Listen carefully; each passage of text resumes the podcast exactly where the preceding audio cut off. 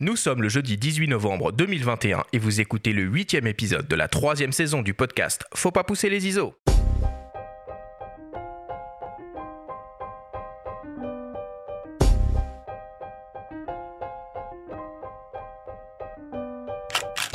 Bienvenue sur Faut pas pousser les ISO, le podcast entièrement dédié à l'image pour tous les passionnés de photos et de vidéos. Je suis Arthur Azoulay et cette émission vous est proposée par le magazine Le Monde de la Photo. Cette semaine, on reçoit deux photographes, Florence Joubert et Jean-Christophe Béchet, pour parler de l'exercice du documentaire photographique et comment les appareils type moyen format permettent une écriture singulière pour les réaliser. Cet épisode vous est présenté par Fujifilm et sa gamme d'appareils GFX, le grand format numérique pour tous. C'est parti Huitième épisode de cette troisième saison du podcast Faut pas pousser les ISO. Comment vas-tu Benjamin, ce matin, le rédacteur en chef du magazine Le Monde de la Photo. Salut Arthur, eh bien écoute, je suis heureux de sortir un petit peu du matos. On en a beaucoup parlé là, de ces la derniers vidéo. temps et de la vidéo, j'en pouvais plus. Euh, donc je suis, je suis content. On prend nos stylos là et on va, on va rédiger un petit peu des histoires autour de la photographie, des longues histoires. Et pour ça, on est accompagné de deux photographes que je vais euh, m'empresser euh, de présenter tout de suite. Je vais commencer par toi, euh, Florence. Alors Florence, tu es photographe professionnelle, autrice photographe. Tu as été formée à l'École nationale supérieure des arts décoratifs de Paris en section photographie. Tu travailles régulièrement dans les domaines de l'architecture, du patrimoine et de la science. Tu réalises un travail sur commande pour la presse, comme par exemple pour Polka ou le Nouvel Observateur, ou directement auprès d'entreprises et institutions, comme par exemple là encore Terre d'Aventure ou Bouygues.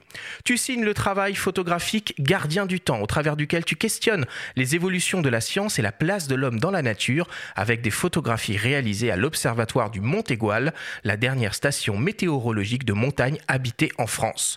Ce projet a été exposé au Forum international de la météo et du climat, aux promenades photographiques de Vendôme, à l'imagerie de Lannion et au Van Photo Festival. Ce projet prend également la forme d'un beau livre publié aux éditions de juillet. Bonjour à toi Florence, merci beaucoup d'être avec nous. Bonjour Arthur, merci. Et pour t'accompagner, on a le plaisir de recevoir en vrai pour la première fois le grand, l'immense Jean-Christophe Béchet, que vous avez déjà entendu en capsule au cours de la saison 1. Si ma mémoire est bonne, alors Jean-Christophe, tu es également auteur-photographe et tu es représenté par la Galerie des photographes à Paris. Depuis le début de ta carrière, tu as publié plus de 20 beaux livres et initié plusieurs séries comme Les Carnets ou Frenchtown. Dans ton dernier livre, URSS été 1991, Chronique de fin d'Empire, tu proposes des photographies et des textes réalisés il y a 20 ans. Tes photographies ont été montrées au public dans plus de 60 expositions et de prestigieux festivals comme les Rencontres d'Arles ou le Mois de la photo à Paris. Parallèlement à ton travail de photographe, tu réalises très régulièrement des conférences et tu es l'auteur de plusieurs ouvrages spécialisés, dont le dernier, Acquérir une culture photographique, publié cette année chez Erol. Bonjour à toi Jean-Christophe, merci beaucoup d'être avec nous. Bonjour à vous tous. Les présentations sont faites. On commence l'émission comme d'habitude avec le Flash Actu.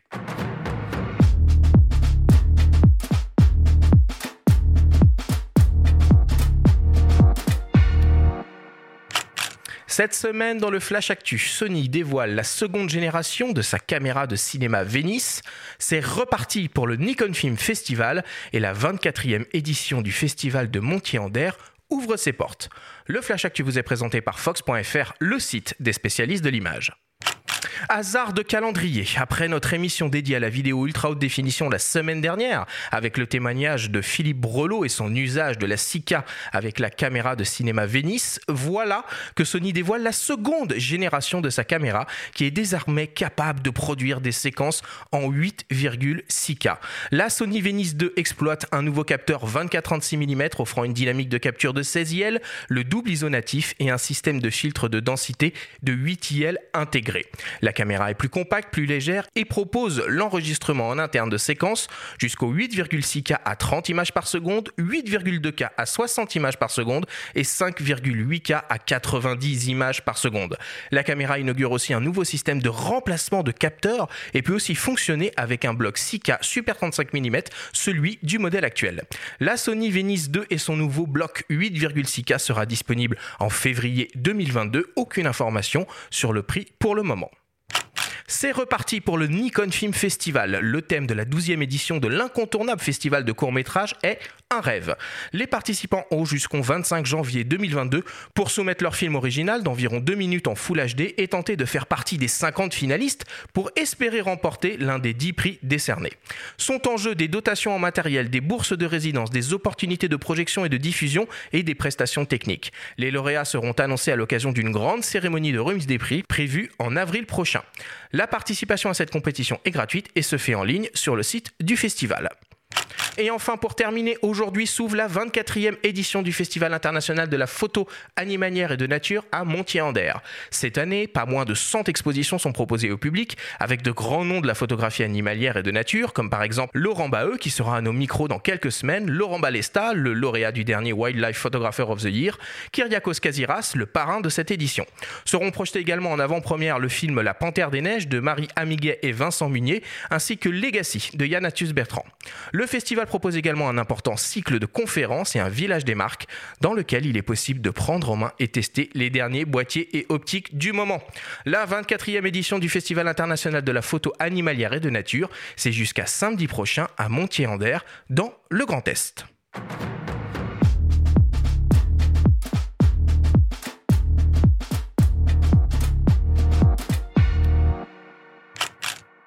Bon bah voilà pour l'actu. Benjamin, cette semaine, bon on voit que les, annonces de matos hein, se, calment en cette, fin d'année. C'est aussi un, un, mois qui est extrêmement euh, culturel, hein, notamment à Paris avec le mois de la photo et Paris Photo qui vient de fermer ses portes. Euh, tu y es allé, Benjamin, à Paris Photo? Oui, mais j'y ai fait un petit tour très rapide pour voir les éditeurs de livres parce que c'est un peu ma passion, ma marotte à titre perso. Et puis là, on prépare euh, le dossier beau livre de, de fin d'année, n'est-ce pas, Jean-Christophe? Absolument. Hein, je crois que tu n'y es pas étranger. Donc, euh, moi, j'ai fait un petit peu la, la, tournée des éditeurs. J'en profite pour parler du, euh, prix HIP euh, qui euh, remet chaque année, normalement à l'occasion du Salon de la Photo, 12 euh, prix à 12 lauréats dans diverses catégories de, livres photo. Et cette année, bon, parmi les lauréats, on trouve Sidewalk de, de Franck Orva, mais qui, qui était publié post-mortem par sa fille, notamment aux éditions Xavier Barral, enfin Atelier EXB désormais, et Monica aux éditions La Main Donne aussi. Enfin, c'est des éditeurs qu'on suit, qu'on aime beaucoup.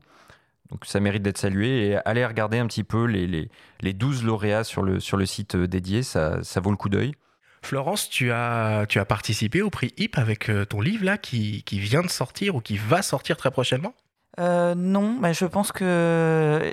Enfin, je, je connais pas vraiment les modalités du prix, mais je pense qu'il faut que le livre soit déjà sorti, donc ce sera peut-être l'année prochaine. prochaine. ok, ça marche. Ah oui, tu peux conclure. Il y a même l'auto-édition hein, qui peut être. Les, les, gens qui auto-éditent leurs livres peuvent, peuvent postuler. Euh, voilà. Il y a souvent un jury de, de spécialistes euh, qui, qui participent. C'est un, un, un bel événement. Toi, un mot, Jean-Christophe, tu as, pu faire un tour à, à Paris Photo C'est-à-dire ou... que c'est toujours une période euh, où il y a déjà beaucoup de choses à Paris, puisque bah, ouais. même si maintenant il n'y a plus vraiment le mois de la photo en tant que tel, il y a énormément d'expositions, de, de, manifestations sur la photo, et c'est vrai que bon. Il y a une expo en ce moment à voir à Paris en particulier. Il y a une expo qui, qui vaudrait le coup à tes yeux. Toi, tu as vu qui en fait, il y a énormément d'expos euh, dans les lieux principaux, un peu patrimonial, quoi. Mais moi, j'invite surtout d'aller faire les tours dans les galeries. En fait, je trouve qu'il y a quelque chose dont on ne parle pas assez, c'est qu'on peut rentrer dans les galeries, c'est gratuit, on se promène dans le quartier du Marais ou dans d'autres quartiers. Voilà, c'est assez agréable. Et j'aime bien l'idée d'aller voir aussi des choses qu'on ne connaît pas forcément, plutôt que d'aller voir forcément l'événement à la MEP ou au Jeu de Pommes, c'est bien d'y aller, évidemment, ou euh, Viviane Meyer au Luxembourg. Je crois qu'on va en reparler un petit peu après. Euh, mais j'aime bien l'idée, moi, quand j'ai des amis qui viennent, là, j'ai des amis souvent qui viennent au mois de novembre à, Paris, je dis écoutez, on part et on fait deux, trois rues euh, voilà, dans le troisième, quatrième arrondissement et on va voir ce qu'il y a dans, tous ces lieux. On a la chance de pouvoir y rentrer et de voir souvent des œuvres intéressantes et des fois des découvertes. Et j'aime bien cette idée d'aller un peu au hasard. Et du coup, tu disais que le mois de la photo n'existait plus, n'existait plus vraiment? Ce qu'on appelait le mois de la photo avant, qui était un peu organisé par la Maison européenne ouais, de ouais. la photo, n'existe plus en tant que tel. Donc il y a Photo Days qui a repris un peu cette idée d'une autre façon. Ouais. Il y a plusieurs manifestations, il y avait trois, quatre salons là en même temps. Il y avait pas dans, pas dans Paris Photo, donc voilà, de même. Donc ça bouge un peu. Il n'y a plus l'idée, il n'y a, a, plus le mois de la photo qui était fédéré avec par, son parcours avec, là, qui était, avec, qui était super. Ce catalogue, ce côté officiel qui était fédéré par la Maison européenne de la photo n'existe plus depuis quelques années. Quoi. Et Photo Days est un peu une, une, un essai de renouer avec ça d'une autre façon, mais qui est plus du tout piloté par la MEP. On passe à la suite. Benjamin, bah c'est le, le temps, le moment de ta, de ta chronique hebdomadaire, de ta story. Alors cette semaine, tu reviens sur l'incroyable histoire de la photographe Viviane Mayer.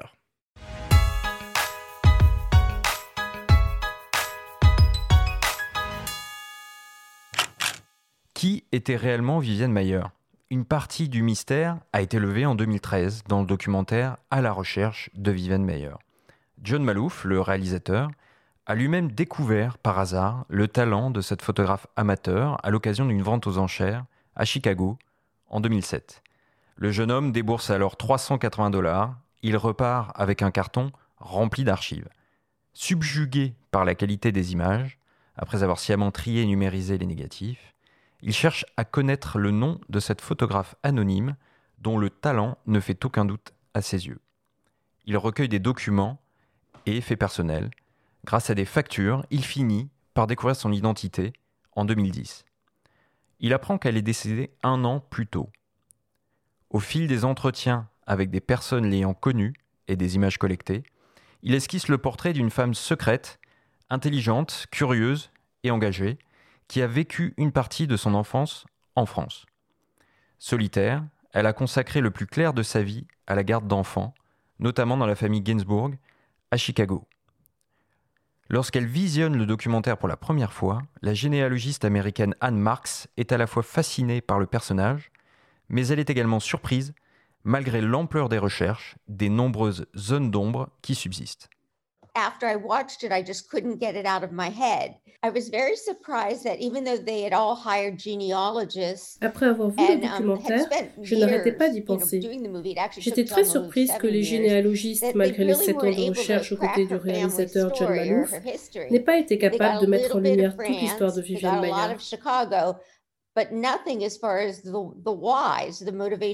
Il y avait un peu d'indices sur son passé en France, beaucoup sur sa vie à Chicago, mais rien n'expliquait les raisons de son intérêt pour la photographie, ni ce qu'elle ressentait.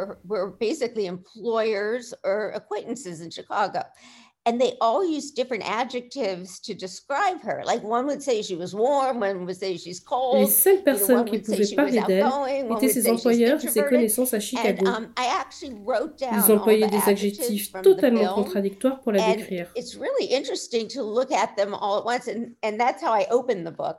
Um, J'ai choisi d'ouvrir le livre sur ce point. Comment une personne peut être tout cela à la fois? Je n'avais jamais vu cela auparavant. Parmi les quelques 140 000 images découvertes, il existe de nombreux autoportraits de Viviane Mayer. Il dévoile un caractère quelque peu excentrique, parfois, et sème le trouble sur son identité. I think she wanted to play around with her identity because there's very different self-portraits. For instance, the Um, Je pense qu'elle voulait semer le trouble sur son identité. Il y a énormément de différences d'un portrait à l'autre. Par exemple, ce prix à New York, alors qu'elle était très active, la présente comme une um, photographe avec son appareil. Elle l'a beaucoup moins fait par la suite. Plus tard, elle apparaissait avec un visage sombre. Ses autoportraits devenaient des ombres d'elle-même. Ils étaient finalement des révélateurs de son état d'esprit à différents moments de sa vie. Les auteurs portraits ont joué un rôle déterminant dans son parcours.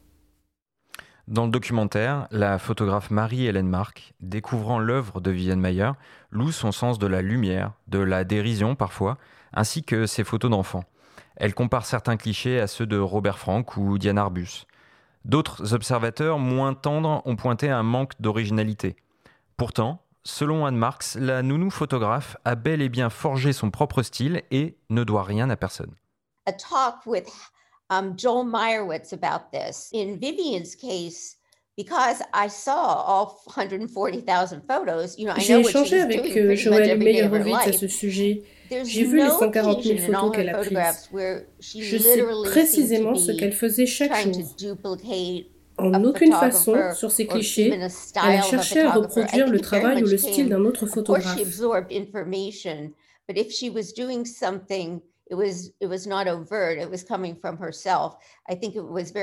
Évidemment, elle prenait des informations, se renseignait, mais toutes ces photos venaient d'elle-même. Elle ne copiait personne. Au travers de son enquête très documentée, Anne Marks prouve que Viviane Mayer recherchait, d'une certaine façon, à être reconnue en tant que photographe.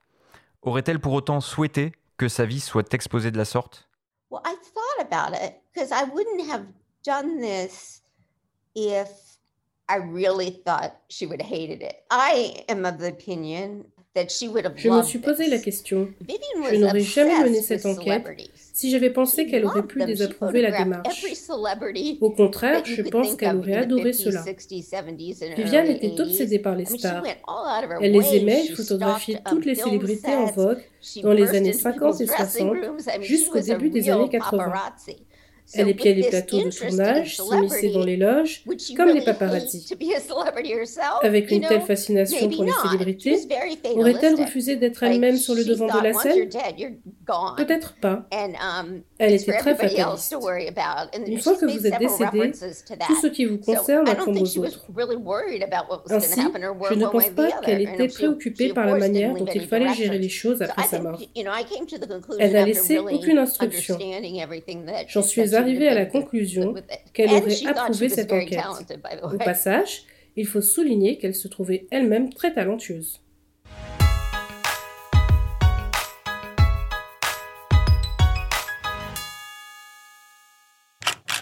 Et on remercie évidemment Sandrine Dipa pour la, pour la traduction. Alors Benjamin, c'est pas le, seul livre hein, qui sort sur euh, Viviane Mayer et cette incroyable histoire. Et il y a une expo aussi en ce moment. Ouais, il y a l'expo au musée du Luxembourg. Jean-Christophe en a parlé euh, juste avant, donc euh, qui se déroule jusqu'au 16 janvier prochain. Et il y a un bouquin qui est sorti en septembre, signé Françoise Perron, qui est l'ancienne présidente de l'association Viviane Mayer en France, qui est paru aux éditions locaux. Et d'ailleurs, j'ai vu ton, ton nom dans les remerciements, Jean-Christophe. Euh, tu as participé un petit peu à l'ouvrage ou... Oui, je me suis intéressé à Vienne Meilleur un peu par hasard et euh, je suis assez proche de l'association Vienne Meilleur et le Champsort, donc c'est près de Gap, son village natal. Donc chaque année, je fais un stage là-bas sur les traces de Viviane Meilleur. Et il se trouve que donc euh, Françoise effectivement m'a fait relire son texte au début et c'est moi qui l'ai mis un peu en contact avec Loco qui est l'éditeur de mes livres photos. Et donc voilà, c'est un livre vraiment intéressant parce qu'il n'y avait pas beaucoup de livres en français sur l'épopée de Viviane Meilleur et elle est quand même à moitié française, en tout cas en grande partie. Et elle est d'ailleurs plus célèbre en France qu'aux États-Unis, où elle a une notoriété vraiment moindre. Donc euh, voilà, c'est une histoire assez intéressante pour plein d'aspects. On ne va pas développer ici, parce que je pense que je pourrais faire trois heures sur Viviane Meyer. ah, mais en fait, en fait ça une émission dédiée à bah, Viviane Bah, pense. Ça, mériterait, hein, parce qu'il y, a vraiment un fantasme fou autour de cette personnalité. Elle est euh, folle, cette histoire. C'est-à-dire qu'il y a plein de, plein d'entrées possibles. Quoi. C'est à la fois mm. l'amateur qui est redécouverte, c'est à la fois la femme photographe, c'est à la fois euh, une enquête photographique fascinante. C'est presque un roman policier après pour rechercher les héritiers. Il y a le marché de l'art qui rentre à l'intérieur. Moi, ce que je trouve important, c'est simplement qu'on a vu longtemps un film sur Viviane Meyer qui l'a présenté un peu comme une femme un peu excentrique, un peu difficile, un peu acariâtre, euh, et qui, à mon avis, était relativement faux. C'est une part de sa personnalité, sans doute, à la fin de sa vie, et que là, on est en train de la réhabiliter pour moi, j'ai toujours dit euh, qu'elle était une photographe normale, en sens que elle est curieuse, elle est engagée, elle est un peu bizarre, elle est un peu originale, elle a envie de faire plein de choses. Elle a, voilà, elle n'a elle pas été reconnue, elle n'a pas été connue, mais je pense qu'elle a effectivement essayé de montrer ses photos. Après, euh, bon, il y a beaucoup de photographes qui sont dans ce cas-là, et euh, c'est voilà, ce qui est fascinant, c'est toute l'histoire qu'il y a de sa vie, sa quantité de photos. Elle a fait des films, elle a fait du cinéma assez tôt, elle a enregistré des sons, on a tout ça, et c'est assez incroyable de voir tout ce qu'elle fait tout en étant amateur. Et puis la qualité des photos par, rapport au livre de, Anne Marx, ce qui est intéressant entre les deux livres, on peut lire les deux, celui de, Françoise est plus succinct, plus factuel. Celui d'Anne Marx, c'est vraiment une enquête, c'est presque une enquête policière, comme tu le disais. Ce qui est intéressant, c'est qu'il y a les photos qui soutiennent un peu le texte et qu'il y a une résonance entre le texte et on voit les photos de, de Vivienne Mayer. Est-ce que toi, ça te, ça te parle, Florence, l'œuvre de Vivienne Mayer? Tu la connais un petit peu?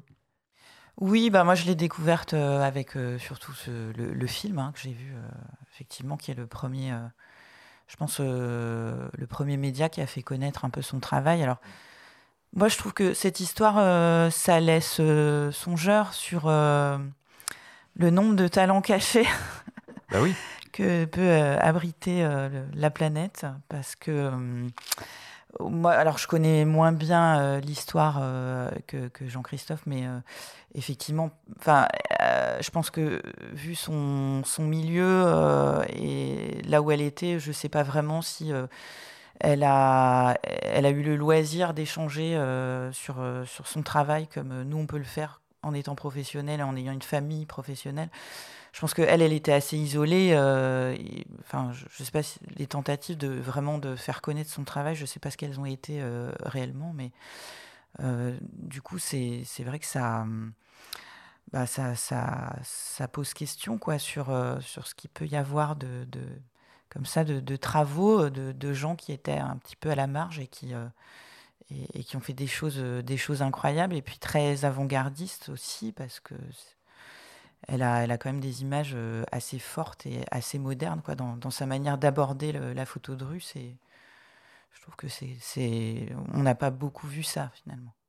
Oui, oui, surtout, je vais juste rajouter un petit point. Ce qui est assez fascinant, c'est que c'est à la fois une photographe assez inconnue, son histoire est une énigme, mais c'est peut-être la photographe dont on connaît le mieux l'œuvre d'une certaine façon, parce qu'on a toutes les planches contact.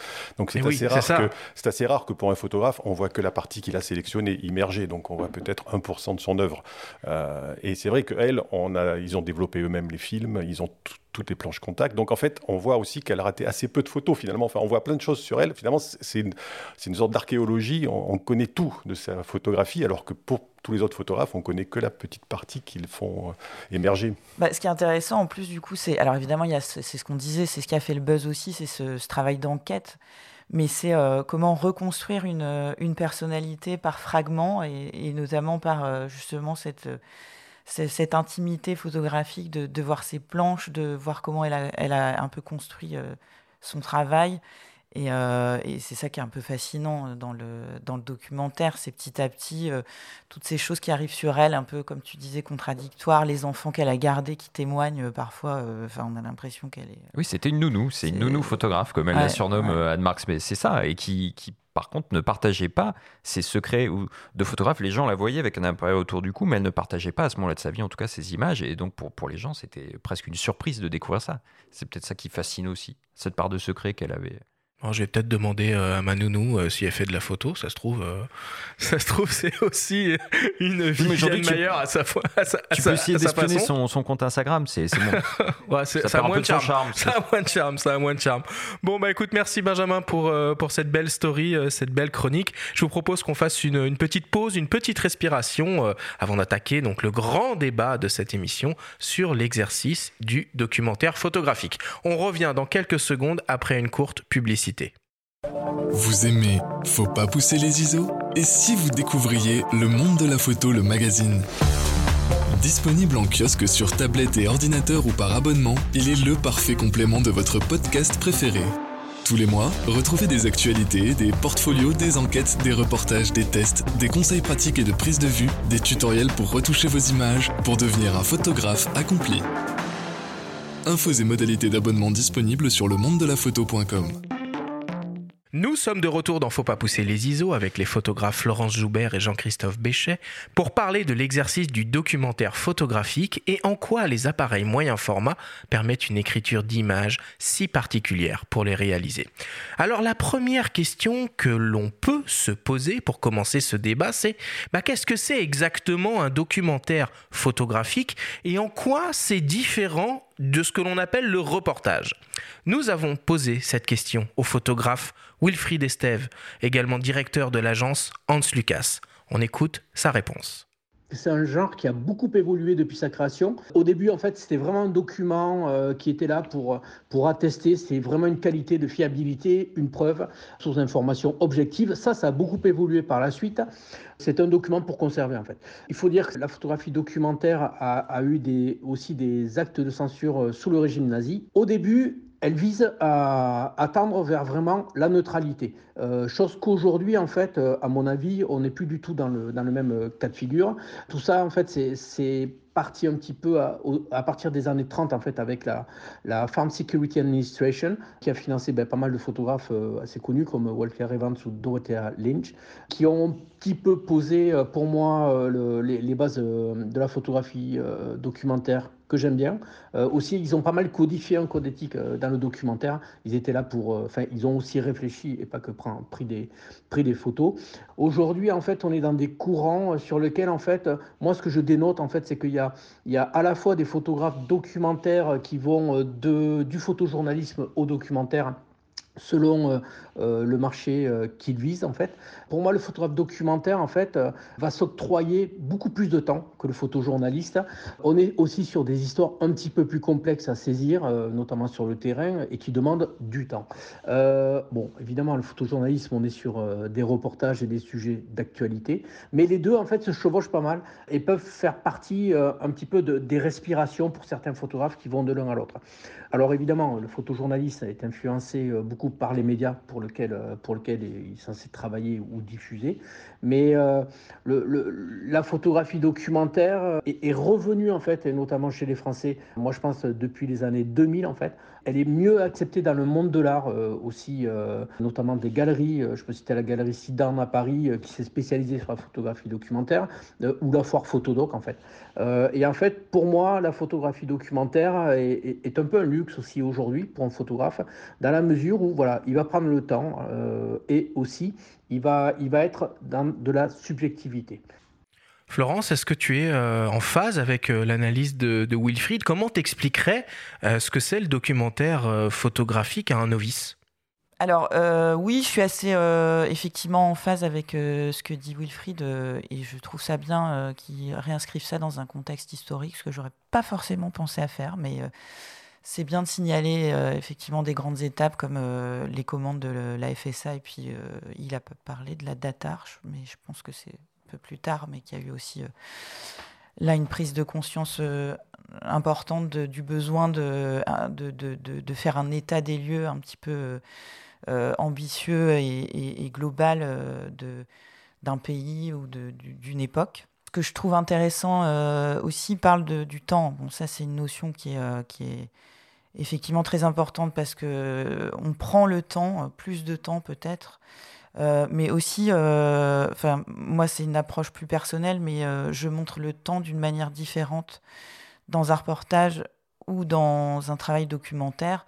Comme il le disait, le, le reportage, on est sur de l'actu ou à minima on est dans la volonté de, de parler d'une situation précise. On a un angle en général qui euh, fait qu'on va aller vers des, des images d'action. Euh, et euh, moi, ce que je vois dans, ma pratique documentaire, c'est que je vais m'autoriser, par exemple, à montrer des images qui ne, qui ne sont pas des images d'action, qui sont un peu des interstices, justement, dans un temps qui, qui, qui, se déroule et qui, et qui vont donner un peu plus d'épaisseur au, travail et au témoignage qui, qui, qui, va se dérouler.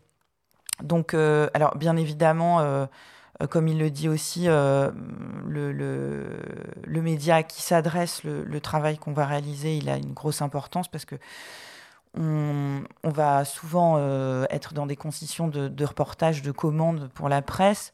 Après, effectivement, ça évolue beaucoup aussi du côté de la presse. Il parle des galeries. C'est vrai que c'est effectivement la, la, la, photographie documentaire a fait son entrée en galerie depuis un moment.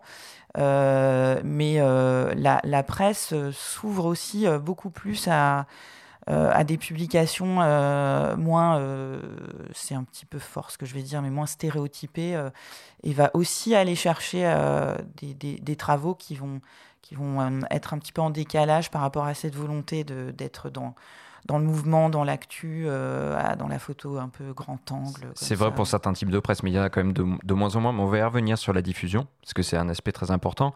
Concernant le, la dimension historique et la définition, qu'est-ce que tu en penses, toi, Jean-Christophe, de la définition de, de, de Wilfried Est-ce que tu as des choses à ajouter Des exemples, peut-être, de, de grands faits marquants dans l'histoire? Il a parlé de la FSA, en effet. Euh, Walker Evans, Dorothea Lange, c'est des gens très importants. Il y en a d'autres qui te viennent à l'esprit. Oui, en fait, non, je suis assez d'accord avec Wilfried. Je ferais, enfin, pour moi, ça, Walker et c'est Walker Evans surtout quoi. Pour moi, Dorothy Lange est moins dans l'esprit documentaire. En plus, de, Walker Evans, c'est un peu un théoricien aussi. Il a défini l'idée du fameux lyric documentary, donc le documentaire lyrique qui finit pas d'être analysé de différentes façons et récupéré. Euh, mais en tout cas, bon, et lui-même. Ah, c'est quoi le documentaire lyrique? On en reparlera peut-être après. pour moi, c'est un mot-clé, c'est ce mot lyrique aussi, parce que qu'on va appeler poétique ou quelque chose comme ça, enfin, moi je traduirais comme ça. C'est ajouter de, de, la forme dans le fond Exactement, parce que euh, j'ai une phrase là de Walker Evans qui disait justement que l'art n'est jamais un document, bien, bien qu'il puisse en adopter le style. Parce qu'en fait, Walker Evans, il, il, arrive quand même avec il y a deux mots, je crois, qui, qui, caractérisent un peu le documentaire, mais je suis tout à fait d'accord avec ce qui a été dit avant, c'est l'idée un peu d'une forme de neutralité, d'une forme de neutralité quand même assez importante, et de distance, de distance un peu aux événements, de distance de cadrage, on en reparlera après. Voilà, on est peut-être moins dans l'esprit Robert Capa, être près de l'action, être dans la dynamique, et un peu plus dans une forme de réflexion, de distance. Ah, déjà d'en prendre le temps finalement.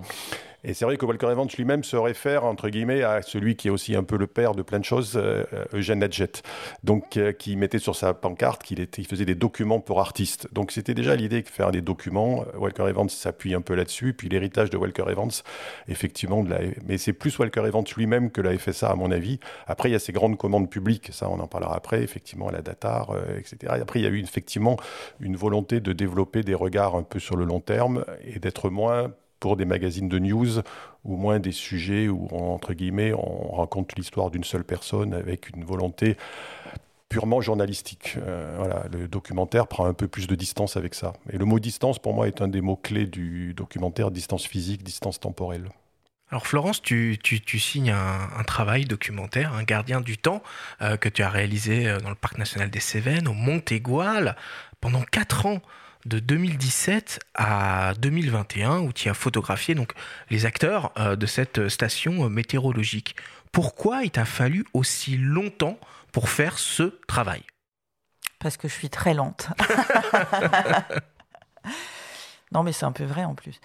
Bon, j'abordais, euh, j'abordais un sujet et puis et puis un, un, travail un petit peu euh, de, manière nouvelle, c'est-à-dire que je m'étais fixé euh, de, faire des portraits, par exemple, ce que je faisais euh, beaucoup moins avant.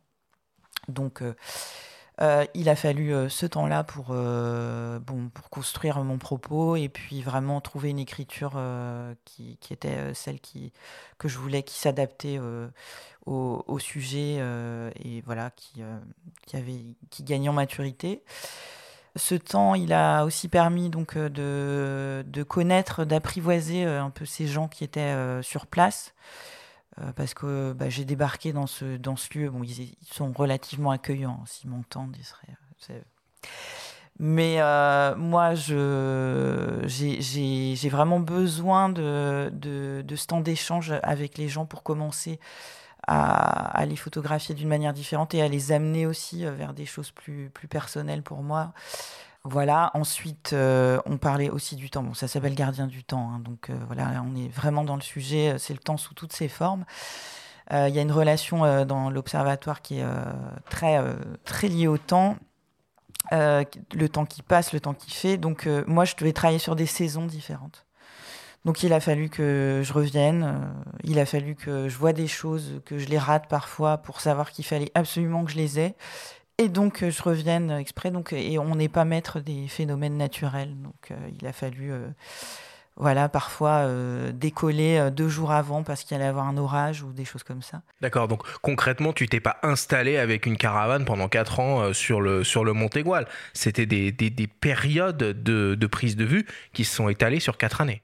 Oui, c'est ça. Bah, en fait, euh, c'est un sujet qui se passait, euh, qui, qui, se trouve en France, et c'était un peu le choix que j'ai fait au départ, c'était euh, d'avoir quelque chose d'accessible, même si c'est relativement inaccessible, pour, pour pouvoir y retourner un certain nombre de fois. Mais non, j'ai pas passé quatre ans à plein temps, sinon je, j'aurais changé de métier. Avant de démarrer le projet, tu sais que tu vas y consacrer quatre ans ou comment ça se passe? Parce que ça, ça, paraît, ça paraît un peu, un peu fou aujourd'hui de se dire, tiens, bah, je vais consacrer 4 ans à ce sujet. C'est un luxe, quelque part. Wilfried le dit au début. C'est un beau luxe. Il n'y a rien de plus luxueux que le temps aujourd'hui.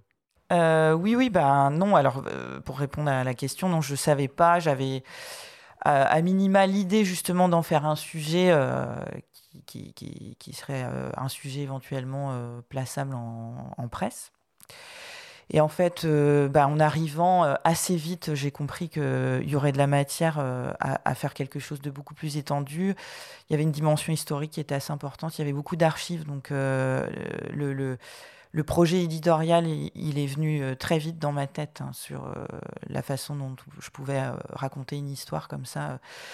qui les différentes temporalités, passé, présent. Il y avait une question sur le futur aussi, parce que c'est un lieu qui change de fonction. J'en reparlerai, mais donc, euh, je, l'ai su assez vite. Après, comment j'allais le traiter Enfin voilà, c'était aussi un terrain. je me suis offert ce temps d'expérimentation. Hein, clairement, effectivement, c'est un luxe. J'avais pas de, j'avais pas de financement au départ. je pense qu'on va en reparler mmh. aussi. On va en reparler après. Voilà. Et donc, je me suis un peu, je dis ça souvent, c'est un terme pas très français, mais je me suis un peu auto-résidencé. je, me suis offert une résidence là-bas. Toi, Jean-Christophe, euh, tu as aussi un rapport au temps qui est, euh, qui est, un peu particulier. Donc voilà, on a le travail de Florence qui s'est déroulé pendant les quatre dernières années et qui aboutit maintenant avec la sortie euh, de cet ouvrage, même si évidemment tes images ont déjà été publiées à de nombreuses reprises dans la presse. Toi, Jean-Christophe, dans ton dernier bouquin, tu ressors des oubliettes un peu, des images que tu as prises en 1991. Absolument. C'était alors c'est un projet un peu atypique, mais je suis plutôt quelqu'un effectivement qui aime bien prolonger des projets parallèles, en faire plusieurs. Donc c'est un peu la différence avec euh, ce qu'a fait Florence ou d'autres photographes. Et puis chacun trouve son rythme. J'aime bien l'idée d'aller dans, dans, des lieux sur des longues périodes et en faisant d'autres choses au milieu et de revenir. Et là, effectivement, euh, on fêtait les 30 ans du coup d'État qui a renversé Mikhail Gorbatchev euh, à Moscou en août 91. Il se trouvait que j'étais là-bas, que j'avais fait des photos. C'était vraiment le tout début de ma carrière. Et euh, donc, on faisait du film. J'avais des diapos, du noir et blanc. Et alors, je n'avais pas pu revenir tout de suite à Paris parce que ça coûtait cher l'avion. Et quand je reviens, que je monte mes photos, moi, je voulais être reporter un peu, quoi. C'était juste, euh, bon, même si je savais déjà que j'étais pas vraiment un pur reporter, mais qu'en gros, en montrant mes photos, tout le monde m'a dit, maintenant, c'est pas du, c'est pas des photos de reportage, il n'y a pas d'événement fort. Puis, tu arrives deux mois après l'événement. Euh, bon, moi, j'avais plutôt photographié la vie quotidienne. J'étais resté un mois et demi dans la société euh, soviétique de l'époque. J'avais essayé de, moi, j'aimais bien photographier des objets, photographier des ambiances. Il se passait pas grand chose. C'est un coup d'État que tout le monde a un peu oublié, mais c'est quand même le coup d'État qui aboutit à la fin du du bloc de l'Est, de l'Empire soviétique. Enfin, c'est quand même assez énorme. Et donc, euh, voilà, j'ai retrouvé ces, j'avais ces photos, je m'en souvenais, j'en avais déjà publié certaines. Puis j'ai retrouvé mes notes que j'avais prises à l'époque. Et j'ai trouvé que, bon, 30 ans après, c'était pas inintéressant. Et c'est vrai que, du coup, c'est ces moments où je me suis rendu compte que je serais pas photo-reporter parce que j'arrivais pas vraiment à faire de la photo d'actu pure. Ça m'intéressait moins qu'une photo un peu plus de, de la durée, de l'ambiance, du temps long, comme on disait tout à l'heure j'étais plus à l'aise là-dedans. Et en fait, c'est un peu ce reportage qui a effectivement marqué ma, bifurcation, on va dire, de plus travailler pour la, de plus essayer de travailler uniquement pour la presse dans l'événementiel, dans l'actualité chaude, et plutôt de partir dans des projets de livres plutôt que de, de sujets magazines. Et là, tu parles de tes notes. Quelle est l'importance du texte dans la photo documentaire? Parce qu'on a plus de temps, on peut avoir plus de temps pour réfléchir, peut-être pour écrire. Du coup, est-ce que ça aussi, ça tranche avec le photojournalisme de reportage? Oui, pour moi, ce qui tranche, c'est un peu ce que disait Florence aussi, c'est qu'à la fois le texte et les documents, puisque dans le mot documentaire, il y a document, c'est tout bête, mais c'est vrai que maintenant, on va mettre dans des livres aussi des documents d'archives, on va peut-être mettre une publicité, on va peut-être mettre, enfin, disons que la matière. Euh, voilà. Donc, c'est vrai que la photo documentaire il faut vraiment la voir non pas comme une, succession de bonnes photos individuelles. C'est vrai que la bonne plaque du photojournalisme, c'est moins l'idée du documentaire. C'est vrai que c'est difficile en deux photos, je ne pense pas qu'on restitue vraiment euh, l'esprit d'un travail. Donc c'est vraiment aussi un travail sur la série et sur euh, le mélange un peu du document, de la photo qui moi, je défends une photo documentaire esthétique. Je pense qu'il ne faut pas refuser l'idée esthétique. On revient à l'idée du documentaire lyrique de Walker Evans. Je trouve les photos de Walker Evans extrêmement esthétiques et très belles. C'est pour ça que je les aime. Ça veut dire quoi? Bien appliqué, bien composé, bah, bien, cadré, avec une lumière, avec un plaisir visuel. Quoi. Voilà. Après, c'est pas certains travaillent moins dans cette direction. Moi, je suis plutôt, je défends plutôt une idée d'un documentaire aussi. Enfin, il faut pas refuser l'idée de faire une photo réussie sur le plan visuel, en tout cas riche en, cadrage, complexe, en lumière, etc. Et mais on peut l'associer avec des documents. Euh, c'est un peu ce que je pense que tu disais pour le livre. On l'associe avec des, des traces et des textes écrits. Moi, il se trouve que j'écris aussi. Certains photographes sont moins à l'aise dans l'écriture. Moi, j'ai toujours trouvé euh, très. Enfin, pour moi, riche, j'ai toujours écrit sur mes photos, enfin en parallèle de mes photos. Donc des fois, je les utilise, des fois, je les utilise pas. Moi, quand je pense euh, documentaire, hein, je suis peut-être un peu naïf sur, euh, sur le sujet, mais quand je regarde un documentaire à la télévision, sur une, sur une plateforme, il y a une notion de, de qu'on me raconte une histoire, il y a une notion un peu pédagogique, avec un début, un milieu et une fin. Est-ce qu'on a cette même approche dans, dans vos réflexions?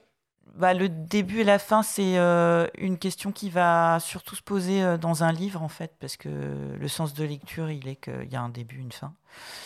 Donc, euh, moi, c'est, je me suis posé cette question pour, pour ce travail-là, en particulier Gardien du Temps, euh, dans, dans, le livre, euh, et notamment aussi euh, parce qu'il y avait vraiment là pour le coup une fin assez symbolique, mais bon, tu es bien souvent plutôt dans l'évocation que dans quelque chose d'extrêmement informatif. Quoi. Tu peux symboliser une fin par une image, voilà, j'en sais rien, tu, tu peux avoir recours à des à des, des, des formes esthétiques, la nuit, j'en sais rien, enfin, pour, pour parler de, l'évolution d'une histoire. Mais en tout cas, oui, il y a une volonté au départ de, de narration, ça c'est sûr.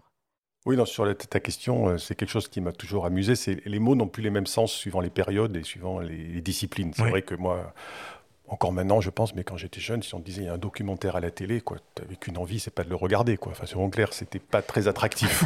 ouais. Non, clairement, clairement, euh, documentaire. Euh, enfin, c'était pas un mot très excitant, quoi. Enfin, moi, je trouve, en tout cas, pour moi. Quoi. Et c'est vrai que le mot documentaire, dans la photo, au début, n'était pas trop, et est devenu très tendance. Enfin, les, mots évoluent, enfin, on le sait tous dans la société, les mots recouvrent le même mot en 1980 et maintenant, 90, 2000 et maintenant, n'ont pas les mêmes sens. Et maintenant, le mot documentaire est très euh, valorisé dans la photo. Mhm.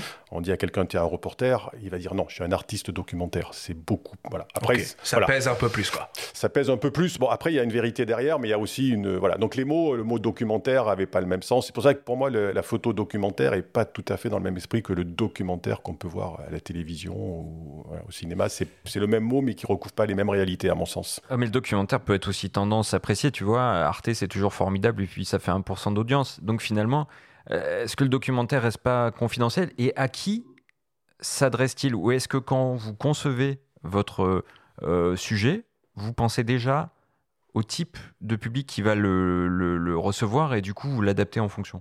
Oui, bah oui, c'est une question. Hein. On fait quand même euh, des images pour que pour qu'elles soient vues aussi, pas que, mais euh, bah, après, euh, moi, je, réagis toujours par rapport à, ce travail que j'ai fait, même si j'ai fait un peu d'autres choses, mais c'est plus simple. Bah, 4 ans, ça compte quand même.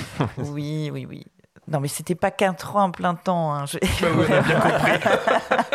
Et puis, voilà, faire un livre, on en reparlera après, ça prend du temps aussi. Donc, ça englobe tout ça. Mais euh, bah il y a des oui euh, moi j'ai toujours une volonté de, de, toucher euh, un public qui va être un public pas forcément comment dire d'initier à la photo d'amateur à la photo ouais. Ok. Donc tu cherches à toucher le grand public plus. Bah, l'idéal, c'est d'avoir quelque chose qui va parler à un maximum de gens et en même temps, ça paraît bizarre de dire ça parce que euh, ça demande une forme de compromis, mais euh, que, qui, après euh, est limité parce que tu vas vers ce que tu veux faire. Mais moi, j'aime bien l'idée que le que, qu'il n'y ait pas trop d'entre-soi et qu'il y ait des choses qui puissent quand même toucher un petit peu des gens qui arrivent là et qui qui découvrent presque le travail par hasard ou qui sont plus attachés au sujet qu'on va montrer que vraiment amateurs de, de photographie. Quoi. Ok, très bien. Bon, bah voilà, hein, on comprend un petit peu mieux euh, euh, ce que c'est euh, maintenant qu'un documentaire photographique. on va parler un peu diffusion et financement. on vous propose de réentendre Wilfried Estève hein, de Hans Lucas qui nous donne quelques clés de réflexion pour poursuivre notre discussion. On l'écoute. On aime les photographes documentaires, on aime la photographie documentaire. Euh, on en a accepté très tôt. En fait, euh, je pense par exemple à des jeunes photographes comme Michel Slonka, qui fait quasiment que ça. On a dédié un site à cela. Dans ce c'est le site que l'on appelle Long Term Project. On aurait pu l'appeler documentaire. Euh, alors, euh, et d'ailleurs, dans ce site, en fait, on a eu cette année, ça c'est quand même quelque chose d'assez remarquable, Romain Lorendo qui a eu deux WordPress. Ce que je rappelle souvent aux, photographes euh, français, euh, auteurs ou alors qui travaillent en France, c'est que quand même, on a la chance d'être plutôt bien accompagné en France par, des, enfin, par un ensemble de, de manières de produire le documentaire, que ce soit des bourses, des prix, des festivals qui le mettent en avant. Je peux citer par exemple Pierre Fort qui mène un gros travail sur la France à travers France périphérique, qui a eu le prix Camille Lepage, Roger Pic ou encore le prix Fidal de la photographie documentaire. C'est des personnes qui ont du mal à trouver euh, des accès sur la presse. Karine Pierre aussi, qui a travaillé sur un très long, un très long travail euh, au Liban, ou Julie Franchet, qui est arrivée aussi par, euh, par des festivals à trouver les moyens de faire des choses. En France, en fait, si on regarde des structures comme le CNAP qui, qui, vont amener à des photographes qui sont en capacité, par contre, de mettre noir sur blanc dans des dossiers un petit peu leur intention, un planning, un budget, etc. Ça, c'est pas donné à tout le monde.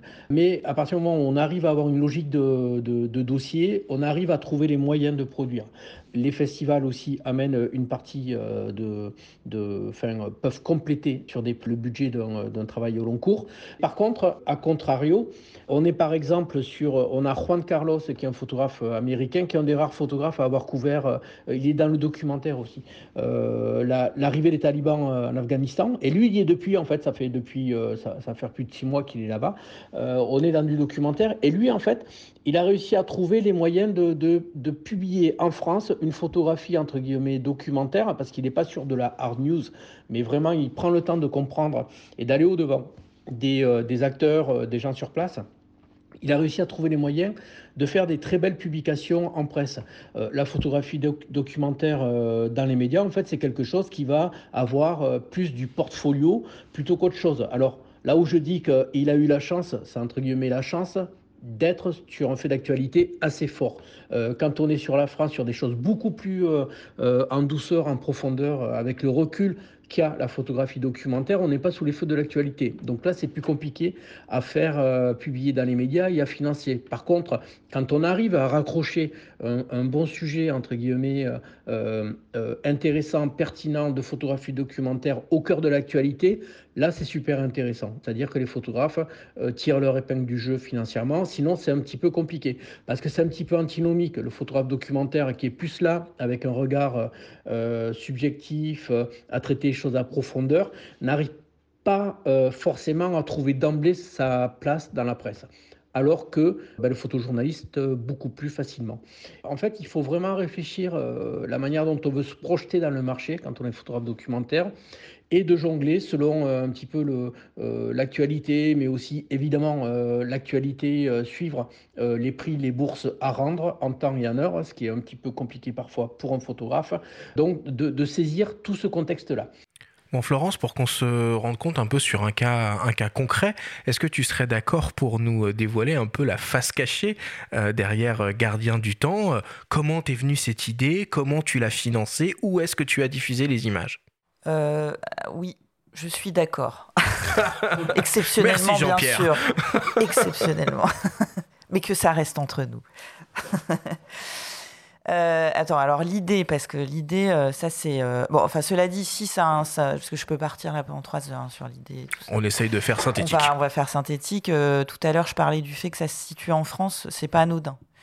Parce qu'avant ça, j'avais réalisé des projets très lointains et euh, donc euh, bah, qui nécessite du coup des, dépenses, des absences euh, prolongées et, en fait du coup qui offre pas forcément la possibilité d'un travail très approfondi. Donc ça avait une importance que, ce soit en France. Donc j'ai vraiment cherché. ça a vraiment été un des critères, bien sûr, pas le seul. Ensuite, euh, alors moi personnellement, euh, et ça c'est vraiment du luxe, mais j'aime bien avoir aucune contrainte euh, au départ. là vraiment, j'avais envie, comme je disais, d'expérimenter, donc je ne voulais pas du tout avoir de compte à rendre. Et donc, je me suis autofinancée sur ce projet. Et euh, grâce à bah voilà, les, travaux de commande que je fais à côté, en fait, on a une petite euh, trésorerie euh, personnelle. C'est un investissement. exactement. Donc, bah, c'est un pari hein, de faire ça parce qu'on n'est pas sûr de récupérer ses billes. Mais déjà, voilà, moi, j'avais très envie, enfin, je, je, sentais vraiment que ça, ça valait le coup de faire ce projet.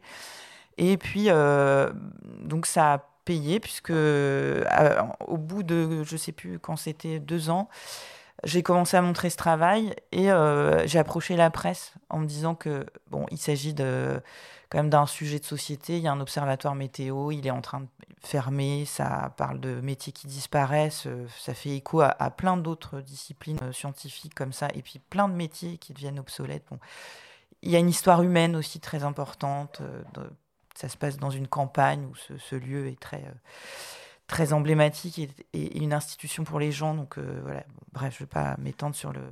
Non, mais pour, séduire le diffuseur, alors tu t'y prends comment? Tu, tu, leur vends déjà euh, l'histoire, entre guillemets, tu montres quelques images, tu leur dis quand est-ce que tu vas la voir? Ah comment, oui. comment ça se passe Très concrètement, oui, bah, tu fais un, gros, tu fais un PDF.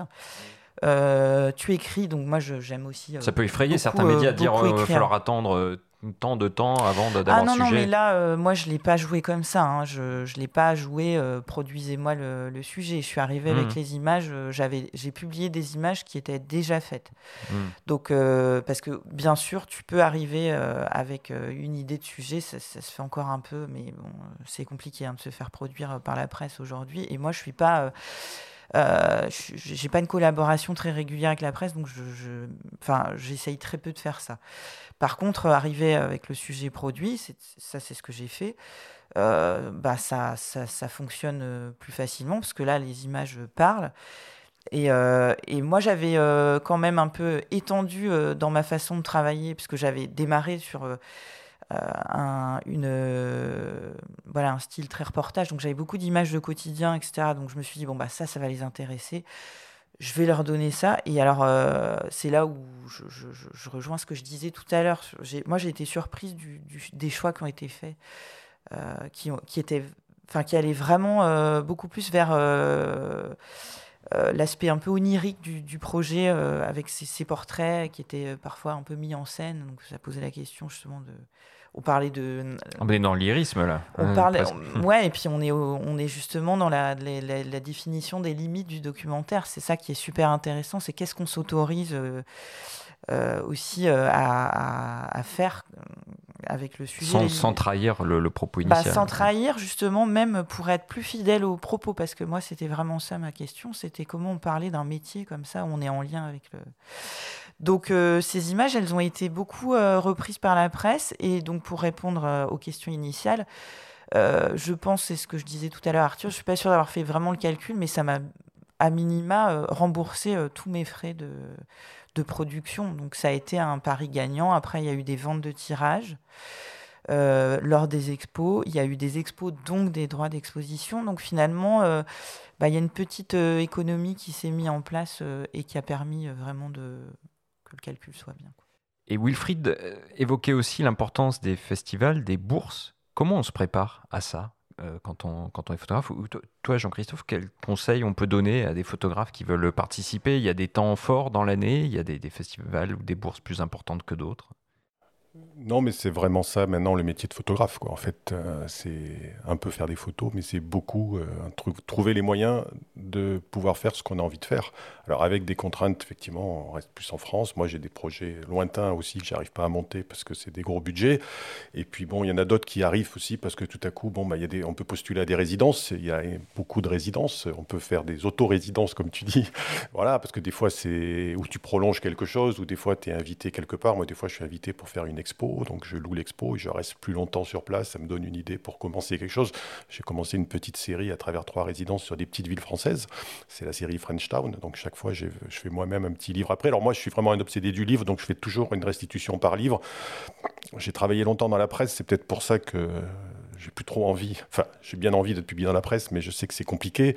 Je connais un peu le mécanisme de la presse, donc j'ai aussi envie d'être un peu euh, indépendant de, ces recettes-là. En revanche, ben, c'est le même principe, c'est de louer des expos, c'est de, c'est d'essayer de vendre des tirages, mais il y a toutes ces aides, euh, il y en a beaucoup finalement, mais c'est vrai que ça dépend beaucoup de temps de faire des dossiers. Ce que dit Wilfried Estève est très juste. Euh, les dossiers, c'est, très chronophage. Il faut expliquer son propos, et souvent on est quand même 200 pour, au final, une, une bourse ou donc euh, c'est bien d'en faire, mais c'est compliqué. Il y a des spécialistes de ça. il y en a qui sont très très forts là-dessus, et je dis bravo à eux. Quoi. Chacun ses spécialités, mais on arrive assez bien. Si vraiment on a cette idée un peu chevillée au corps et qu'on a vraiment envie de faire quelque chose, on arrive toujours globalement à trouver un moyen terme de le faire. Et on revient à Viviane Meyer ou à d'autres choses comme ça. Pour moi, c'est ça le métier de photographe. C'est clairement se donner le, la force, l'ambition, euh, le, courage, tout ce qu'on veut, et d'arriver à faire son truc et d'être un peu. On est toujours un peu producteur de son travail. C'est fini le temps où on pouvait juste aller voir quelqu'un, bon, sauf si on est peut-être, il y en a trois ou quatre en France qui peuvent aller voir quelqu'un et, et, être financé. On n'est plus financé. Donc, c'est fait partie de notre métier, à la fois de financer le sujet et à la fois de s'occuper d'après, de faire vivre le sujet. Parce que si Il suffit pas de le faire, quoi. Il faut le faire vivre. Et c'est un vrai boulot, quoi. Il a de ensuite montrer son travail, ensuite démarcher pour des expos. Et puis une fois que le livre est sorti, c'est pas fini, tu vas voir. Je veux dire, c'est vrai que le livre, après, il faut le faire vivre euh, pour qu'il soit acheté parce que. Mais il reste. Euh, donc, au, moins, il est, il, est là, il reste. Tu, vois, tu en parlais tout à l'heure, ton bouquin euh, qui, sort sur des images faites il y a, il y a, 30 ans. Non, non, mais moi, je suis évidemment, on est tous fanatiques du livre. Mais disons que ce que je veux dire, c'est qu'on est dans cette logique. Et le métier de photographe, c'est tout ça, quoi, en fait. C'est vrai que la prise de vue est un moment, mais que le métier comprend tout ça. c'est voilà, pas juste faire des photos. Ouais, c'est un, une course de fond. Hein. Ça fait pas forcément rêver, mais au moins c'est concret. Quoi. Non, non, mais c'est concret. Mais c'est vrai que, bon, à côté, il y a des activités qui sont un peu plus rémunératrices. Bon, on peut avoir une commande ponctuelle, on peut avoir euh, des bonnes surprises, heureusement. Voilà. De toute façon, euh, moi, j'avais retenu une phrase de quelqu'un que j'ai que j'ai eu la chance de connaître un peu et qui m'a vraiment intéressé, qui était Robert Delpire, donc le fameux éditeur, celui qui a publié Cartier-Bresson, Koudelka, et qui était quelqu'un de très pragmatique et pas du tout compliqué. Il m'a dit, écoute, ce qu'il faut, il faut faire. Voilà. Donc moi j'ai écouté, je fais. Voilà. Et en fait, les choses arrivent quand on fait et non pas quand on se dit qu'on devrait faire, qu'on pourrait faire. Il faut faire. Et puis il y, a a quand même des moments exaltants, il hein, ne faut pas croire. Il y a des gros découragements, puis il y a des, des moments de joie intense quand ça marche et que ça avance. Donc, euh, et ça, c'est bien, c'est un peu d'adrénaline aussi. Bon, alors on a défini ce que c'était un documentaire photographique, comment on le construit, on a parlé production, on a parlé diffusion, on n'a pas encore vraiment parlé de photos et de prise de vue. C'est ce qu'on va faire maintenant. Alors, parmi euh, les outils qui sont à disposition des photographes hein, et qui souhaitent adopter cette, euh, fameuse écriture euh, documentaire, bah, les appareils type moyen format séduisent. Ils offrent déjà une qualité d'image supérieure au 24-36 et sont beaucoup plus maniables que la traditionnelle et glorieuse chambre photographique. Le photographe Jean-Luc Bertini, qui a réalisé un projet au long cours American Solitude, qui est publié chez Actes Sud, nous parle de son appareil, un boîtier 6.7 argentique moyen format donc. On l'écoute. En commençant mon projet sur les États-Unis, je savais que je travaillerais au moyen format et en couleur. J'utilisais le moyen format et, plusieurs modèles d'ailleurs depuis plusieurs années, dans le portrait surtout, mais également euh, dans un travail que j'avais commencé en 2004 sur la mer Noire et qui aura été déterminant, je crois, dans, mon projet américain par la suite. Ce boîtier, euh, qui est un 6.7 en fait, il se manie comme un gros Leica et j'apprécie euh, plusieurs choses. Sa maniabilité, sa légèreté, la luminosité de son verre de, de visée et cette frontalité qu'il offre. C'est une sorte de petite chambre en fait. Et puis on fait peu d'images avec, euh, ce qui force à l'économie et donc à la précision. Évidemment, on a, on a du détail dans le négatif et donc dans, dans l'image, plus qu'on en aurait en 24-36. J'ai souvent pensé dans ces voyages que j'étais une sorte de cowboy armé d'un dicou. Classe comme témoignage, hein? Florence, toi, tu as commencé gardien du temps en 24-36, puis en cours de route, tu es passé au moyen format GFX Fujifilm. Explique-nous un peu pourquoi. Alors, moi, je travaillais comme Jean-Luc au, moyen format argentique euh, pendant longtemps. J'ai travaillé avec ça pour les projets perso. Euh, pour des raisons économiques, euh, le projet à l'observatoire, je l'ai commencé en numérique, donc avec mon matériel numérique qui était du 24-36. Mais en fait, j'avais vraiment très envie de retrouver un peu cette esthétique du moyen format qui, qui, donne un, velouté dans les flous et puis vraiment une, euh, une rigueur euh, dans, le, dans la prise de vue qu'on avait moins, parce que comme Jean-Luc le, décrit, euh, avec le, le, moyen format argentique, ben on, a, voilà, on est plus précis. J'avais j'avais eu l'occasion d'essayer ce boîtier, le GFX là, de Fuji, sur un salon et j'ai demandé à Fuji de me le prêter et ça a été, ça a été accepté. Donc ça, c'est super de pouvoir euh, embarquer des boîtiers comme ça. Et euh, en fait, j'ai assez vite compris que pour ce que je voulais faire, donc euh, comme je l'expliquais tout à l'heure, moi je, suis dans une photographie assez lente.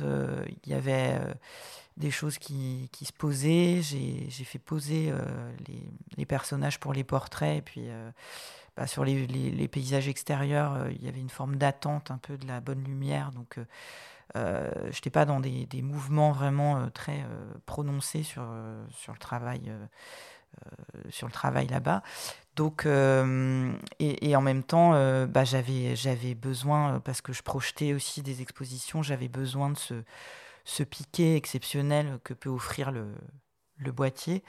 Et en même temps, bah, cette maniabilité hein, dont, il, dont, dont il fait euh, état aussi, qui est, euh, bah, t'es dehors, euh, il y a, au Mont Igual, il y a des, des, pointes de vent à, je sais pas, 150, enfin, c'est quand même assez C'est des conditions climatiques un peu, un peu violentes, hein, des fois, hein, là-bas. C'est très violent, donc, enfin, je pouvais pas, j'ai aussi bossé un peu à la chambre il y a longtemps.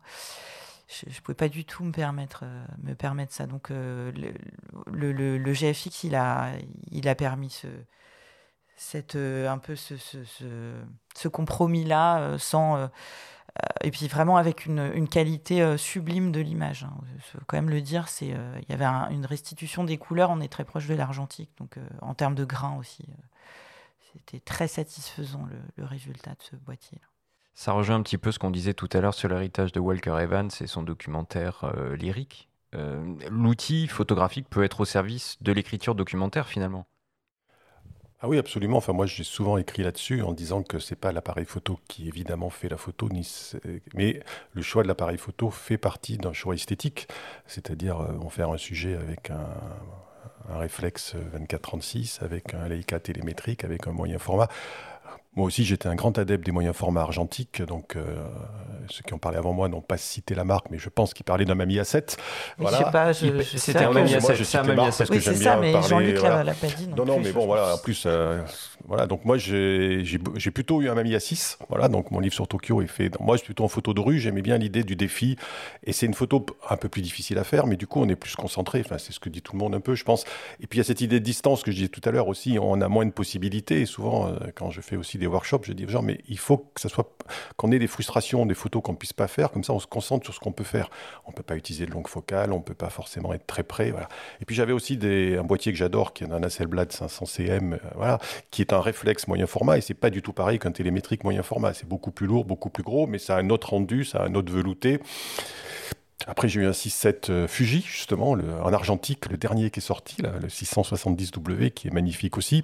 Voilà, et c'est vrai que tous ces moyens formats, en fait, il n'y a pas un moyen format. On va dire, il y a différentes écoles de moyens formats, et c'est ça qui était intéressant en argentique.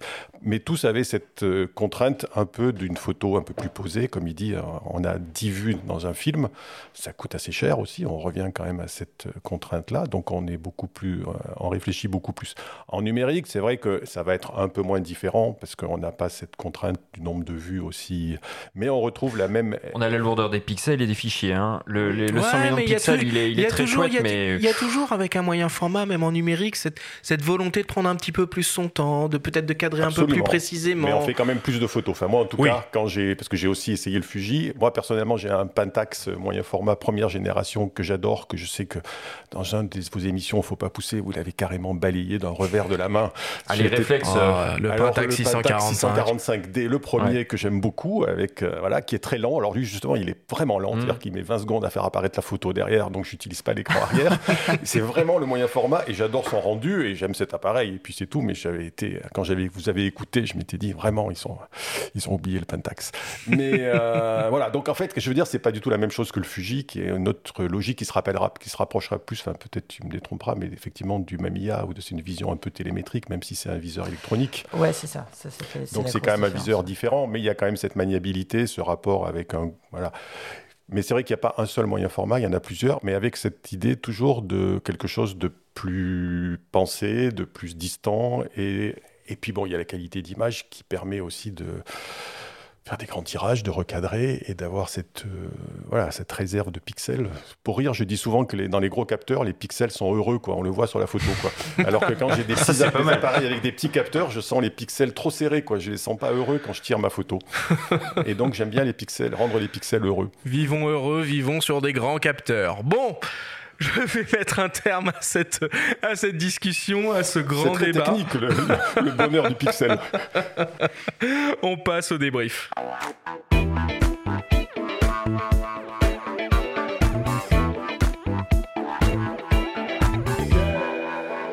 Nous sommes toujours avec les photographes Florence Joubert et Jean-Christophe Béchet pour parler euh, de l'expérience, de l'exercice du documentaire photographique.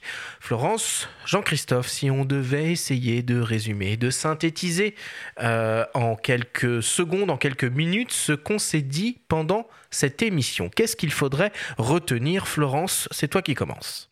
Interdiction de prononcer le nom de Vivienne Mayer. Ah oui, bah, je remonterai pas jusque-là, puis je laisserai les, spécialistes euh, en parler. Euh, bah, ce qu'on s'est dit, euh, bah, c'est le, la définition et replacer l'histoire du documentaire dans le contexte historique et puis, et puis définir un petit peu ce que c'est. je pense que c'est intéressant pour les auditeurs se rappeler cette notion du temps, donc du temps long du projet. Euh, mais moi, je tiens donc aussi à, ça, cette histoire de, l'expression du temps dans ces travaux-là, qui du coup n'est plus le temps forcément de l'action et, euh, qui vient euh, un petit peu étoffer, le, étoffer le propos et, la narration. on, on l'a très vite évoqué, mais les libertés qu'on peut prendre aussi dans le documentaire, ça c'est un, je l'ai évoqué sur qu'est-ce qu'on s'autorise et euh, et, dans quel but euh, Tu veux dire d'un point de vue esthétique surtout? Ouais. Sur, euh, bah moi, j'évoquais les mises en scène, mais hmm.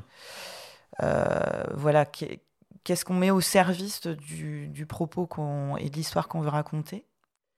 Il y avait un WordPress qui avait été démis, destitué, puisque le photographe avait reconnu avoir fait des mises en scène. Donc il y a une, distance aussi dans la mise en scène à trouver. Oui, mais euh, est-ce que justement, euh, c'est pas là où on fait cette, euh, ce distinguo avec la photographie de reportage qui se doit un petit peu d'être fidèle à la réalité? Ça, c'est, on pourrait effectivement en faire une, une très grande question. mais je pense que justement, dans cette photographie documentaire, eh ben, il y a vraiment cette possibilité de, de, de, de prendre des libertés comme ça. Non enfin, d'explorer des limites. Jean-Christophe, est-ce que tu peux nous donner une, une définition de ce qu'est un documentaire photographique? Bah, en la synthèse, je dirais peut-être euh, qu'en fait le mot reportage pour moi maintenant a un peu explosé. Quoi. Enfin, ça veut plus dire grand-chose. En fait, donc pour aller très vite, je dirais qu'il y a trois familles photographiques dans le reportage, peut-être pour euh, faciliter la compréhension par les auditeurs. Il y a pour moi vraiment ce qu'est le photojournalisme, euh, qui a dans son mot même le mot journalisme. Donc euh, c'était quand même principalement fait pour la presse. Et là, il y a ceux qui font de l'actualité chaude, du hot news. Il y a un événement, il y a un attentat, il y a un tsunami. Enfin, c'est souvent des moments un peu tragiques quand même. Et puis il y a ceux qui construisent des histoires, qui suivent un médecin de campagne ou qui vont travailler sur, qui vont faire un sujet magazine. Ça, on est dans le photojournalisme. Après, euh, dans un autre domaine, il y a aussi dans le reportage quelque chose qui moi m'est cher et sur lequel je travaille beaucoup, qui est la street photo. Je suis en train de préparer un livre sur la question. Je fais des entretiens avec des gens un peu, voilà, des historiens un peu sur cette question-là, parce que pour moi, la street photo, justement, maintenant, c'est émancipé du reportage euh, au sens où il n'y a pas d'événement fort dans la street photo. C'est la photo de la banalité, du théâtre, de la rue, mais c'est pas des sujets entre guillemets. C'est plutôt une photo de l'errance, une photo de, mais qui raconte la société. Et j'en ai parlé avec Michel Poivert, justement, qui est un historien de la photo. Et il y a une différence entre la photographie documentaire de départ et une photographie qui finalement a une visée documentaire, mais qui au départ n'est pas forcément faite pour être un document. En vieillissant, une photo prend une donnée documentaire, souvent un peu euh, qui n'est pas forcément prévue au départ.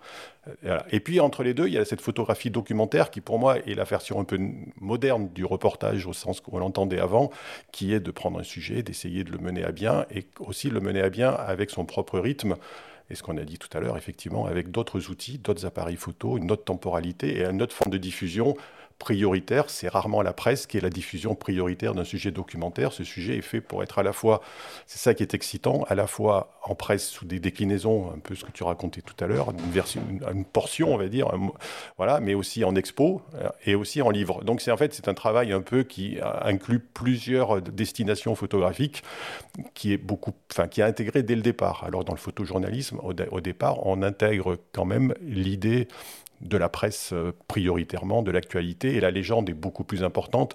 Dans le documentaire, on va plus pouvoir être subjectif, on va plus pouvoir justement se prendre des libertés avec la mise en scène. Enfin, euh, on revendique sa signature et on ne dit pas que ce qu'on montre est l'événement brut, pur. Euh, souvent, c'est des événements assez faibles, donc il n'y a pas vraiment de vérité à, restituer, comment dire, purement journalistique.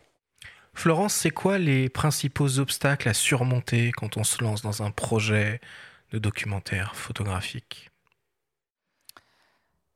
Bah, On en a parlé déjà. Euh, c'est euh, éviter le, découragement qui peut arriver trop vite.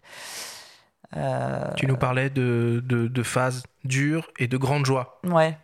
On voit des fois les photographes comme des gens très solitaires par rapport à des vidéastes qui sont entourés d'équipes, etc. Est-ce que ça veut dire que tu en parles avec des confrères ou pendant les résidences, tu en profites pour euh, partager un peu tes doutes ou Oui, alors moi j'ai une grande chance, je me suis rendu compte de ça assez tard parce qu'effectivement j'ai rencontré des photographes qui étaient extrêmement seuls dans leur pratique. Moi j'ai fait partie d'une agence pendant 12 ans, Picture Tank, et j'ai vraiment une famille euh, professionnelle euh, avec qui j'échange constamment en fait sur un petit peu sur les, pratiques, les doutes. Euh, on se montre des images euh, et ça c'est super important parce que effectivement après dans le temps de la production, eh ben on, est un petit peu seul euh, face à, son travail, à son sujet et, on va passer par plein de phases de, doutes. quand voilà, la, j'en sais rien, bien fondé de ce qu'on fait, enfin c'est pas bien fondé, c'est pas le mot exact, mais est-ce que ça vaut le coup de continuer, etc. Donc, bon, euh, en fait, euh, moi j'ai l'impression que vraiment qu'on tient un projet, on, on, on continue d'y croire assez longtemps et, finalement il y a quelque chose, c'est assez instinctif. Il faut vraiment, je pense, suivre un petit peu son, son instinct. Et puis les difficultés, bah oui, après, c'est faire des paris un petit peu, prendre, faut, faut, prendre des risques. Donc, euh, il faut pas, faut pas avoir trop peur. Ou tout simplement faire, alors, comme, disait euh, euh, Robert Delpierre, hein, qu'on a cité par l'émission. non, non, mais c'est vrai que ouais, être dans l'action, et puis tu disais le grand risque, donc pour rire, souvent, je dis, bah, le risque de la photo documentaire, il y a quand même un petit risque, à mon avis, esthétique, c'est de faire des photos que je vais appeler un peu chiantes, pour être clair. C'est-à-dire que c'est vrai que c'est une photo assez statique, souvent. Donc, euh, c'est vrai que des fois, euh, enfin, moi, je me pose cette question, et puis quand j'en parle avec d'autres, c'est vrai qu'il faut arriver à faire une photo, parce que aussi, l'idée de la diffusion va passer aussi par une photo qui, on revient un peu à l'idée de l'esthétique ou des choses comme ça. Voilà, je pense aussi que c'est un moyen de faire passer son sujet, d'essayer de, faire des photos qui, parce que la photo est moins dynamique en général et moins spectaculaire. Quand on parlait tout à l'heure de la photo animalière, elle va plus plaire euh, directement. La photo de reportage, d'action, la photo de guerre, c'est beaucoup plus excitant d'entendre parler un photographe de guerre parce qu'il va parler de l'actualité. Un photographe documentaire, le danger, le risque, c'est de faire quelque chose d'un peu ennuyeux. Euh, et donc, il faut. Moi, en tout cas, je me pose chaque fois cette question comment. Parce que pour nous, c'est pas ennuyeux parce qu'on est dedans, comme toutes les histoires qu'on se raconte. Mais comment faire passer une histoire avec des cadrages bon, assez posés, assez calmes, assez bien fait, mais bon, assez des fois répétitif. Comment faire passer son sujet sans faire au final une, euh, un livre, une expo, une restitution qui peut paraître ennuyeuse. Quoi. Et donc, c'est ça Il faut trouver son public pense. Oui, oui, après, il faut garder son style, mais il faut. Enfin, moi, c'est une question aussi que je me pose, moi en tout cas, voilà, et que je me pose parce que des fois, moi, je, je par exemple, j'ai fait beaucoup de photos que quand je les montre, je vois bien que certaines séries ennuient les gens. moi, elles m'ennuient pas, mais. Est-ce que vous pouvez nous expliquer pourquoi un appareil type moyen format est pertinent pour l'exercice du documentaire photographique? Il est pertinent parce que euh, l'outil, enfin, l'usage d'un outil nous change notre façon de photographier. Souvent, on choisit des appareils, j'entends les tests et tout ça, et je, trouve ça très utile, mais on parle que de la qualité d'image ou des choses comme ça. Or, pour moi, ce qui compte avant tout d'un appareil photo, c'est en gros son ergonomie, sa taille, son poids et son viseur. Et euh, souvent, je dis aux gens, vous prenez, vous faites le même parcours avec un petit appareil, avec un gros, les mêmes lumières, un aller-retour, et vous ne ferez pas les mêmes photos suivant l'appareil que vous avez. C'est pas que l'appareil sera mieux ou moins bien, c'est pas une question de meilleure qualité, c'est une question que psychologiquement, on n'est pas pareil. Suivant l'appareil qu'on a, c'est comme, souvent je compare avec la musique, c'est comme jouer du violon ou du violoncelle. Ça peut être assez proche et c'est très différent parce qu'on n'a pas le même outil. Et donc avec un moyen format, on va nécessairement voir des choses différentes parce qu'on se programme un peu en fonction de ce qu'on a. C'est un peu la même histoire que le noir et blanc et la couleur. C'est-à-dire que quand on décide de faire du noir et blanc, on voit noir et blanc. C'est pas un choix par défaut après. Et là, le moyen format, c'est l'idée aussi qu'on se met dans une autre logique dans une autre concentration et l'appareil lui-même nous, nous emmène dans une autre façon de photographier parce que souvent on l'a pensé avant. Quoi. En fait, une photographie se fait jamais sans une pensée avant et une pensée après. Merci Florence, tu veux ajouter quelque chose? Bah, c'était assez complet. Effectivement, euh, je pense que ça. Tu disais que ça, ça détermine un peu euh, aussi le, enfin le, les conditions, la condition mentale dans laquelle on se met, c'est même euh, en fait physique. Hein. Tu parlais du, violon, du violoncelle, mais effectivement, on a un positionnement et donc une, tu faisais très justement référence à la distance. Euh, tout à l'heure, euh, je pense que voilà, il y a la façon dont on tient le boîtier, il y a bien évidemment aussi la focale qu'on utilise qui vont déterminer un petit peu comment on se, on se place par rapport au sujet et, et ça va être le prolongement d'une intention qu'on veut donner justement dans le, dans le projet. Après, moi, j'évoquais aussi tout à l'heure euh, la, rigueur un peu qu'impose le, le, moyen format parce que euh, on a beaucoup moins le droit à l'erreur que euh, sur du 24-36. Il y a un, un, champ de netteté qui est, qui est super fin, donc on ne peut pas se tromper. Donc on est obligé de, de se poser, de vraiment de, de, de caler son cadrage et sa, sa mise au point beaucoup plus précisément. Et je rajouterai juste un petit point, il y a aussi la façon dont on est perçu par les autres dans le cas d'un portrait et ou une photo. C'est-à-dire on paraît plus sérieux ou plus intimidant aussi. Il y a le, il y a le... Enfin, c'est à double tranchant. Hein. Moi, j'ai toujours remarqué ça et j'en ai parlé avec pas mal de photographes, même qui utilisaient la chambre.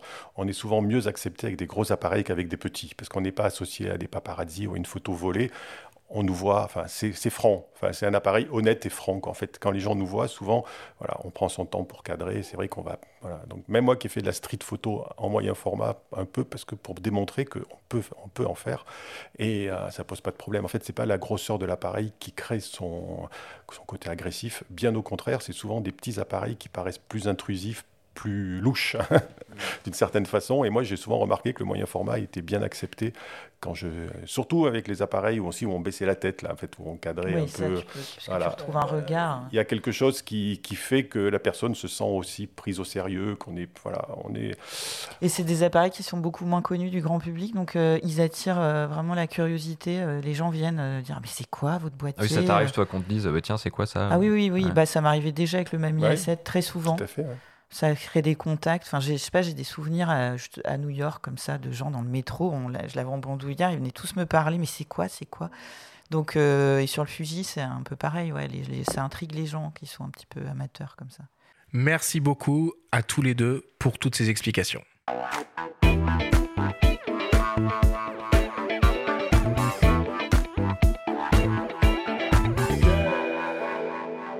Est temps de passer à la dernière partie de cette émission et d'attaquer le traditionnel quiz.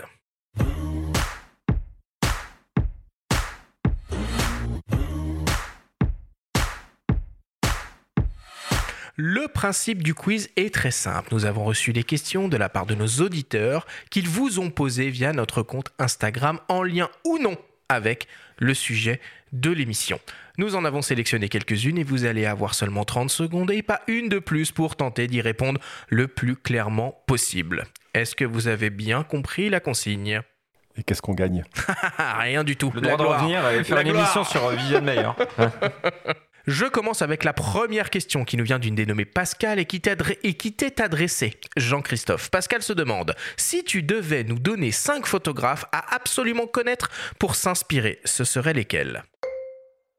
Alors, euh, bon, on va dire euh, Lee Friedlander, Robert Frank, on va dire Walker Evans, on en a parlé pour la photographie documentaire, euh, Mario Giacomelli et un cinquième, je vais mettre un, français, je mettrai.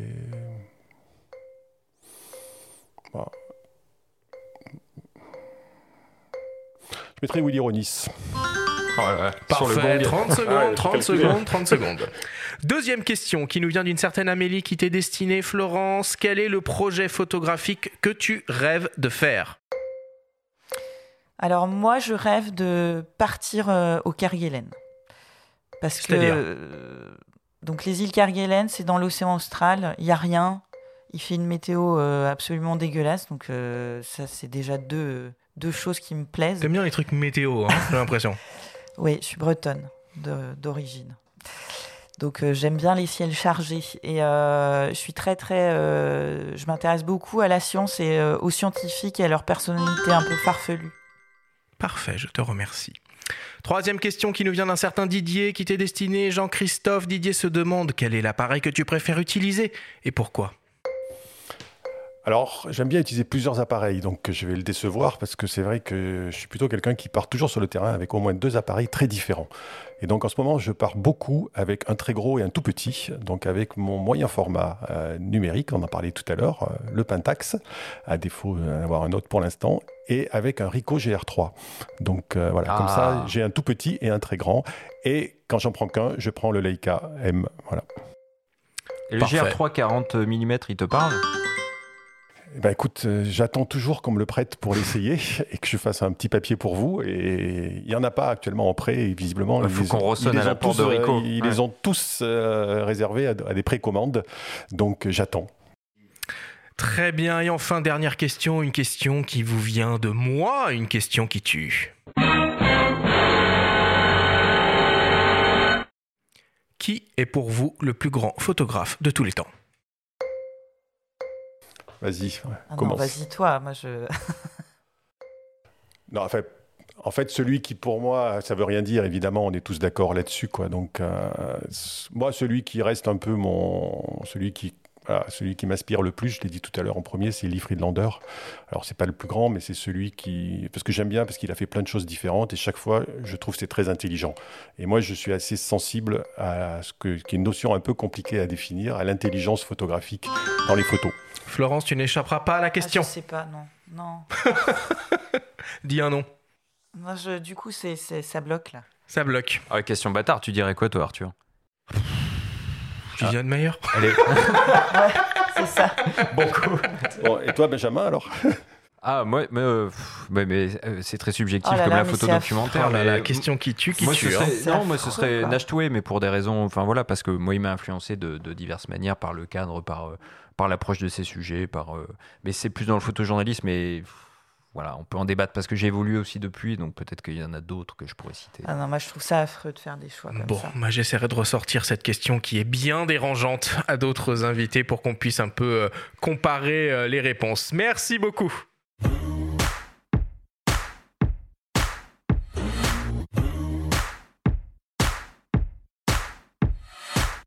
Nous voilà désormais à la fin de cette émission. Florence Jean-Christophe, c'était un plaisir de vous avoir avec nous à nos micros. Quelles sont vos actualités respectives Florence, pour commencer? Eh bien moi, euh, comme tu l'as dit tout à l'heure Arthur, j'ai un livre qui va sortir euh, très très bientôt, euh, Gardien du temps, aux éditions de juillet, qu'on pourra trouver en librairie, j'espère, avant la fin du mois de novembre. Et je prépare quelques expositions, dont une qui va s'ouvrir à Brest sur un nouveau projet euh, qui s'appelle Homo Aquaticus, là où je suis partie euh, vraiment sur, euh, sur des personnages liés à la mer. Voilà. Jean-Christophe, ton actualité en ce moment? Bah en fait, là, ça va se calmer un petit peu. Là, j'ai eu une période où j'ai eu pas mal d'expos. Il y en a une qui vient de se terminer en Suisse sur L'horlogerie, il fallait parler du patrimoine immatériel de l'horlogerie, de savoir-faire immatériel. C'était un beau défi. Donc, euh, oui, il y a le livre sur l'URSS que je continue un petit peu à exposer, à présenter. Puis j'en fais un autre euh, sur une résidence euh, qui est la série French Town dont j'évoquais tout à l'heure. Donc, je vais sortir le volume sur Saint-Brieuc. Tu voulais rajouter quelque chose, Florence? Oui, j'ai oublié de dire que donc moi je suis en résidence avec l'imagerie de Lannion et j'aurai aussi une exposition au printemps prochain là-bas de restitution de ce grand projet Homo Aquaticus. Ça marche. Bon, en tout cas, merci beaucoup euh, à vous deux et vous êtes les bienvenus euh, quand vous voulez de nouveau à ces micros. La semaine prochaine, c'est le grand retour des désormais traditionnels guides de fin d'année avec les sélections des meilleurs boîtiers hybrides et optiques pour faire plaisir ou se faire plaisir à Noël. On vous propose donc deux rendez-vous.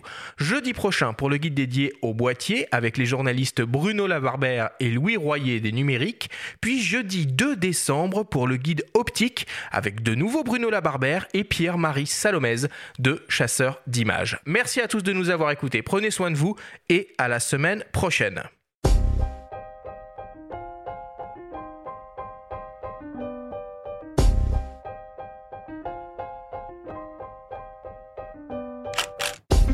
C'était Faut pas pousser les ISO, le podcast entièrement dédié à l'image pour tous les passionnés de photos et de vidéos. Cette émission vous a été présentée par Fujifilm et sa gamme d'appareils GFX, le grand format numérique pour tous. Abonnez-vous à notre chaîne et retrouvez l'intégralité de nos émissions depuis toutes les plateformes comme Spotify, Apple Podcasts, Google Podcasts, Deezer, Amazon Music et YouTube. Rendez-vous jeudi prochain pour un nouvel épisode. D'ici là, faites de la photo. Et n'oubliez pas, faut pas pousser les ISO.